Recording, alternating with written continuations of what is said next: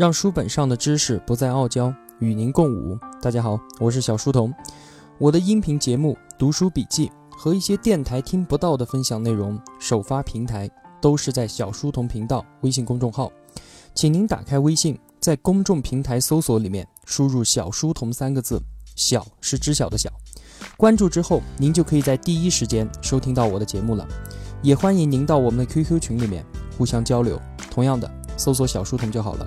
我们在这里期待与您命中注定的美好相遇。在一九九五年的冬天，喧闹的北京中关村突然出现了一块巨大的广告牌，上面写着：“中国人离信息高速公路有多远？向北一千五百米。”在当时啊，很多人把它当成了路标，忙碌的交警叔叔气都不打一处来。天大地大的皇城边上，哪里来的什么高速公路啊？这块广告牌后来被认为是中国互联网的一个纪念性事件。也正是在1995年，一本全球畅销书叫做《数字化生存》从美国传来，这是世界顶级学者关于互联网最新思想，在第一时间被引进到了中国。它的出版引起了人们对未来信息世界的疯狂想象。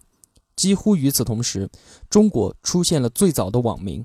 从此之后，中国互联网的新锐们与美国硅谷同时见证了一个新产业的光辉与沉浮。是的，没错。今天和各位同学要说的就是1995年开始的我国互联网公司的成长历程。在互联网起步之初，最耀眼的公司并不是我们今天看到的 BAT，而是张树新的银海威。很多八五后、九零后的同学们都应该没有听说过这一家公司。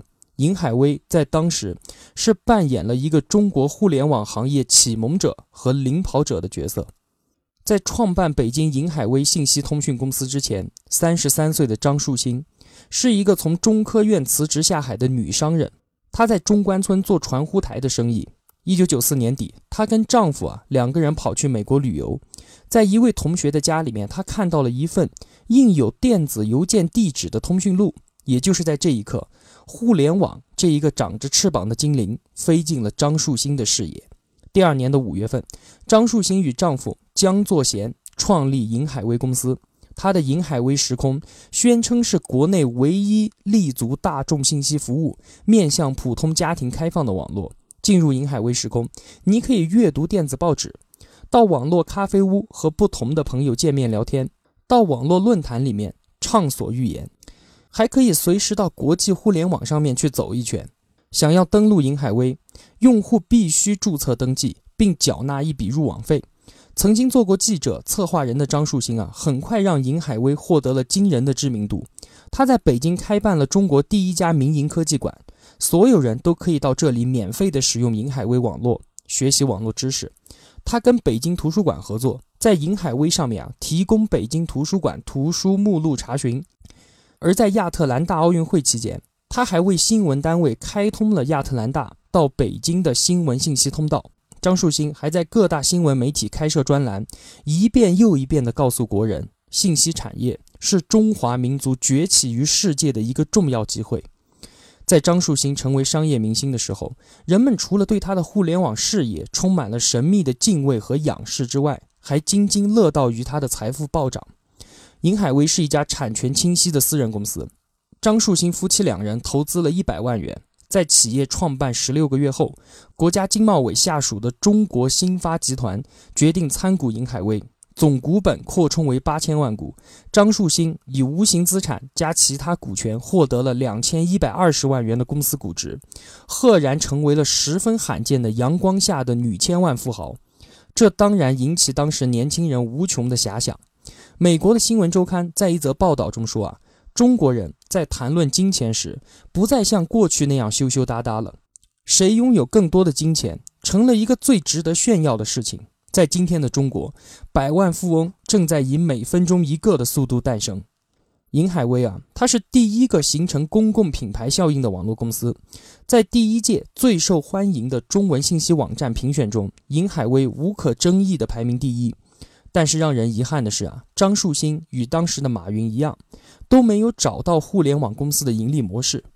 那个时候的马云才刚刚从杭州一所普通高校辞去了外语老师的职务。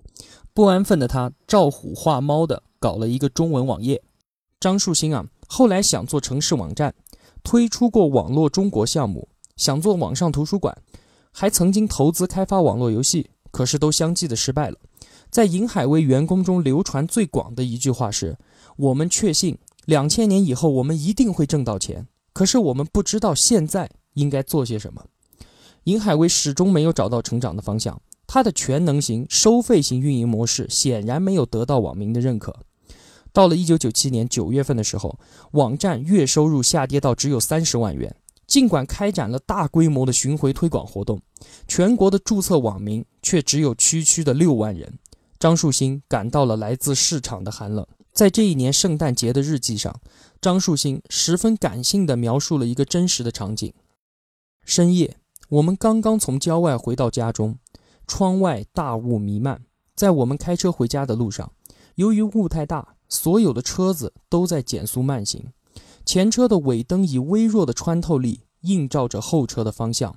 偶遇岔路，前车拐弯，我们的车走在了最前面，视野里一片迷茫。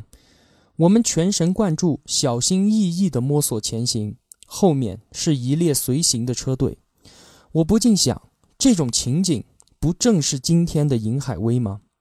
这个时候只不过是两年后的一九九七年，伴随亚洲金融危机，银海威最终还是倒在了这个雪崩之年。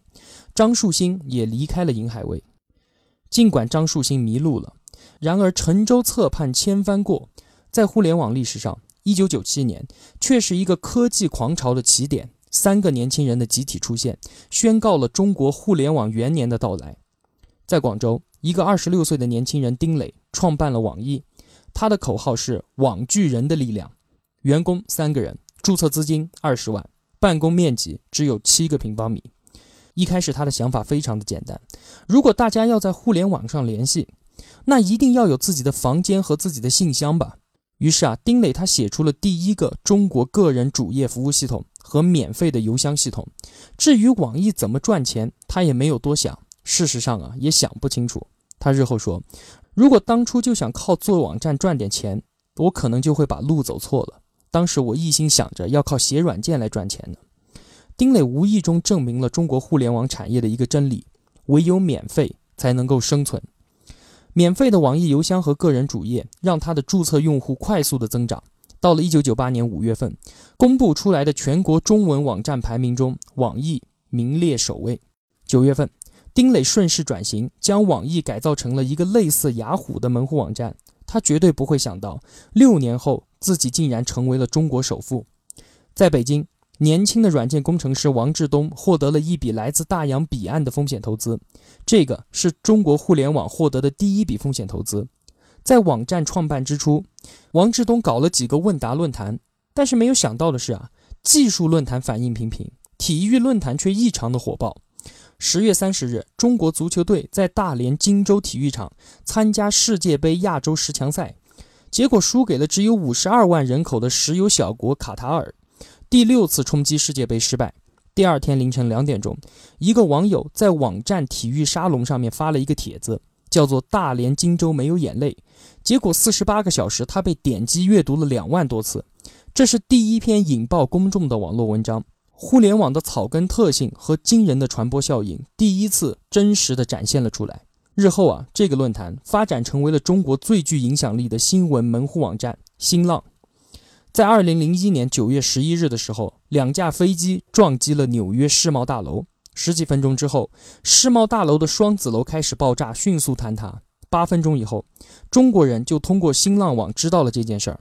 十二分钟以后，新浪网的短信用户就相继收到了新闻短信。这是中国新闻界第一次在如此短的时间之内发出了自己的声音。互联网的力量让许多中国人知道九幺幺发生的时间只比美国总统布什晚了三分钟。我们要说的第三个年轻人是毕业于美国麻省理工大学的张朝阳，他雄心勃勃地回到国内，创办了一个网站。他二十二点五万美元的创始资金来自于两位美国教授，其中一位就是我们之前说的那本书《数字化生存》的作者尼格罗庞蒂。张朝阳的网站一开始啊，连内容都没有，他干脆就把数字化生存先放了上去。至于未来怎么赚钱，只有天晓得。张朝阳也跟丁磊一样，想在中国克隆雅虎。他搞出了一个中文目录搜索软件，就连网站名字都模仿雅虎，叫做搜狐。跟当时英文不好的丁磊和王志东比，海归派的张朝阳具有先天的国际优势。他以尼格洛庞蒂的大弟子自居，在国内和海外媒体上面频频露面。很快的，张朝阳得到了英特尔和琼道斯的两百一十五万美元的投资。并以中国代表的角色，被美国《时代周刊》评为全球五十位数字英雄之一，成为了中国网络经济中的第一个英雄。丁磊、王志东还有张朝阳的集体出现，宣告了中国互联网元年的到来。在这个创始时刻，我们已经看到了门户网站、搜索引擎以及风险投资等全新的商业概念。更有意义的是，这些网络公司从诞生的第一天起。就自觉地置身于全球化的背景之中，并拥有着清晰的产权结构，完全摆脱了过去十多年的所有制的困扰。这是一个没有制度原罪的产业，是第一次发生在阳光下的财富革命。到了1999年，新浪和知名的跨国投资集团摩根士丹利合作筹备上市。在当时啊，就连摩根士丹利这样的大投行也对互联网知之甚少。在谈判的过程中，新浪声称自己未来的发展方向是建立门户网站。摩根士丹利的一位高层低下头，悄悄地问旁边的项目负责人说：“哎，我一直认为新浪是一家网络公司，他们要弄个门干嘛呢？”虽然他们不清楚门和门户的区别，但是他们都知道，这肯定是一笔能赚大钱的生意。对于中国互联网的热情也是与日俱增。就在1999年，新浪、网易、搜狐。相继在美国纳斯达克股市闪亮登场，但是在这些互联网公司还没有从上市的好梦中醒来时，一场突如其来的寒冬就降临了。在第二年的四月份，美国纳斯达克股市在毫无征兆的情况下突然掉头下挫，半年内综合指数跌去了一半，八点五万亿美元的公司市值蒸发，在美国上市的中国网络公司无一幸免。新浪上市的时候，每股十七点五美元，最高的时候每股五十五美元，现在一路跌到了一点零六美元。搜狐跌到了六十美分，网易最惨，发行价十五美元之后，股价一度只有五十三美分，已经跌破了它的净资产，被纳斯达克摘牌。在二零零一年之前，互联网行业就如同坐过山车一样，在高处的时候是高潮澎湃。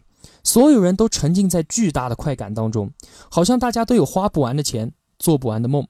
因为互联网是一个高度与国际接轨的行业，尤其是跟国际资本市场它是接轨的。那么，当国际资本市场出现问题的时候，他们就从过山车的最高峰跌落到了谷底。稚嫩的中国互联网经济跌入幻灭的谷底，刚刚吹起的泡泡瞬间就破灭了。大家都认为啊，三大门户网站都要被摘牌了。那可是当时中国最好的互联网公司啊！如果他们都被摘掉的话，那互联网行业的其他小兄弟肯定没有活路了。所以，那个时候真正对于互联网有信心的人已经非常非常少了。所有的互联网公司当时梦寐以求的就是赶紧有人来买我。那个时候啊，就连马化腾都在四处寻找买家出售他的腾讯 QQ。尽管腾讯的市值如今已经高达两千亿美元。但是当时他只开价一百万，却还是无人问津，根本就没有人要。丁磊后来也回忆说：“其实那段时间非常的迷茫，连卖掉网易的心都有过。不卖的原因不是我不想卖，而是我们的财务审计出了问题，人家不肯要了。”身处绝境的丁磊尝试让网易转型，他宣布投资开发网络游戏《大话西游》。他的冒险证明啊，他是中国互联网产业中直觉最好的企业家之一。这种人能够在第一时间发现一个行业的钱到底藏在哪儿。网易在二零零一年又亏掉了两个亿，但是啊，能快速带来现金流的网络游戏，最终还是拯救了这一个三十岁的年轻人。丁磊啊，他后来在一次演讲的时候说，在三十岁之前，我最大的收获不是赚到了两三个亿，而是有过一段亏掉了两三个亿的经历。相对于网易而言，发生在新浪的风波。让我们看到了一种残酷。二零零一年六月四日，一条新闻出现在新浪网主页的显著位置，上面说，首席执行官王志东已经因个人原因辞职。三十三岁的年轻人王志东是新浪网的缔造者，董事会里每一个董事都是他亲手开门迎进来的，而现在这些人却要联手起来，以个人原因将他扫地出门。在情义为重的东方商业伦理当中，这简直就是天理难容了。不过啊，在资本看来，却还有另外一种事实：新浪股价已经从五十五美元一路跌到了一美元。打开新浪股价走势图，看到的是一幅令人惨不忍睹的景象。新浪的股东们先后投入了一点六亿美元，投资的成本均价每股四美元。如果不能遏制继续下跌，所有人都将血本无归。在股东们看来啊，身为 CEO 的王志东在这种跌势面前无所作为，甚至都没有表现的打算有所作为，因此换掉他。是一个顺理成章的决策，无论对新浪还是对王志东，创始人的离职是一件感情上面很痛苦的事情。从这件事情我们看到啊，在互联网浪潮被引进中国的时候，不仅有外国的资金与技术，还有与之相伴的成熟市场规则。新浪风波将毫无疑问地成为一个经典案例，证明资本的权利，也证明企业家的理性。这是一段狼狈不堪的岁月。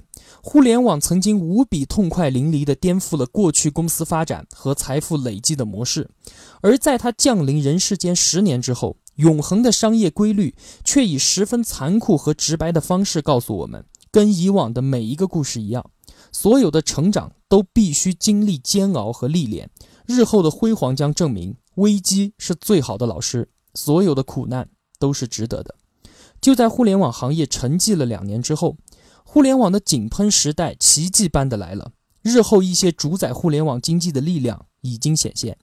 二零零三年十月十日，网易股价飙升至七十点二七美元的历史最高点，丁磊的账面财富超过了五十亿人民币。他是第一个靠互联网成为中国首富的创业者。这个故事啊，第一次让互联网的财富价值以金钱数字的方式被清晰地呈现了出来。这个年轻人从二十万元创立网易，仅仅用了六年的时间，就坐到了中国首富的宝座上面。他宣告了年轻的互联网创业者们成为了名副其实的商业主流力量，传统商业中的财富积累逻辑已经轰然倒塌。紧接着第二年，三十岁出头的陈天桥带领盛大网络在纳斯达克上市。同样是用网络游戏赢得天下的陈天桥，一夜之间又成为了一个中国首富。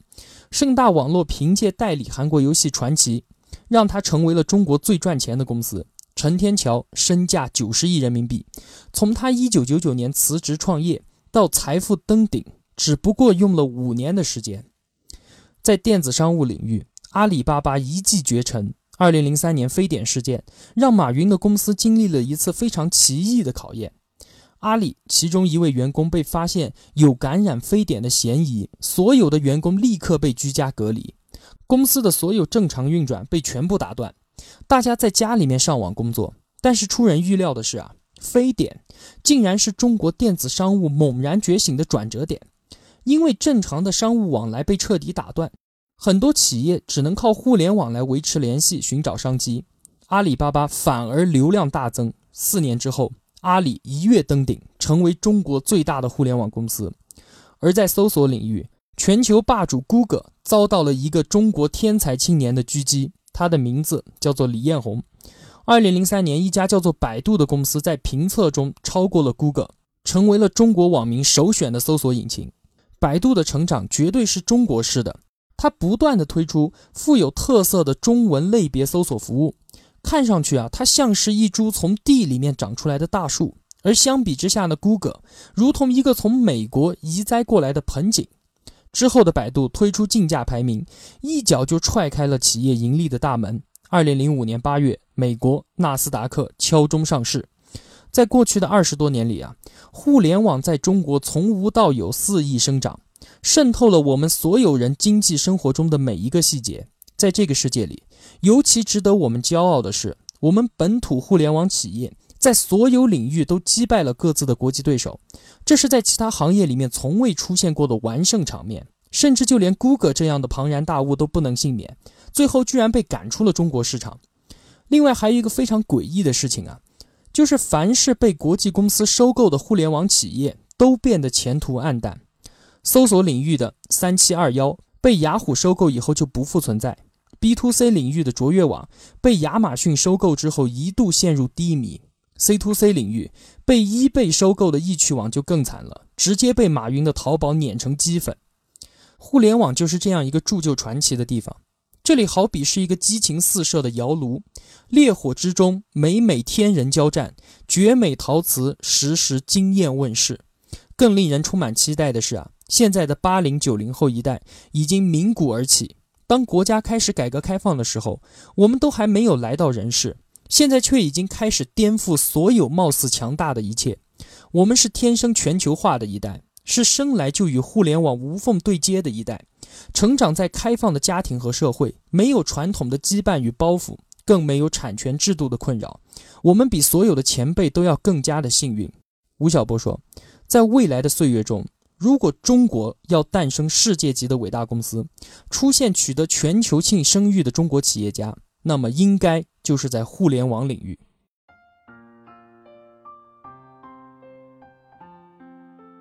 小书童不才，在您面前献丑，只愿与您结伴而行，让求知的路上不再孤单。以上仅为学习所得，与您分享，如有偏误，还请斧正。如果同学们觉得我的解读有帮助的话，还希望您能打赏一些。小书童感激一路陪伴的是这样慷慨的您。读书分享真是一件很苦的事情，小书童非常需要各位同学的陪伴与支持，这是我能继续在这条路上走下去的根本动力。请您和身边的家人朋友分享我的节目，希望我们在互相陪伴、见证彼此成长的同时，能够发酵出一种温暖的感情。这感情应该叫做爱吧。我们每个人都希望让陪伴和爱能够感染更多的人，一同成长。而我一个人的力量又是那么的微乎其微，这需要各位同学的共同努力。小书童再次叩谢。好了，让书本上的知识不再傲娇，与您共舞。小书童与您不见不散。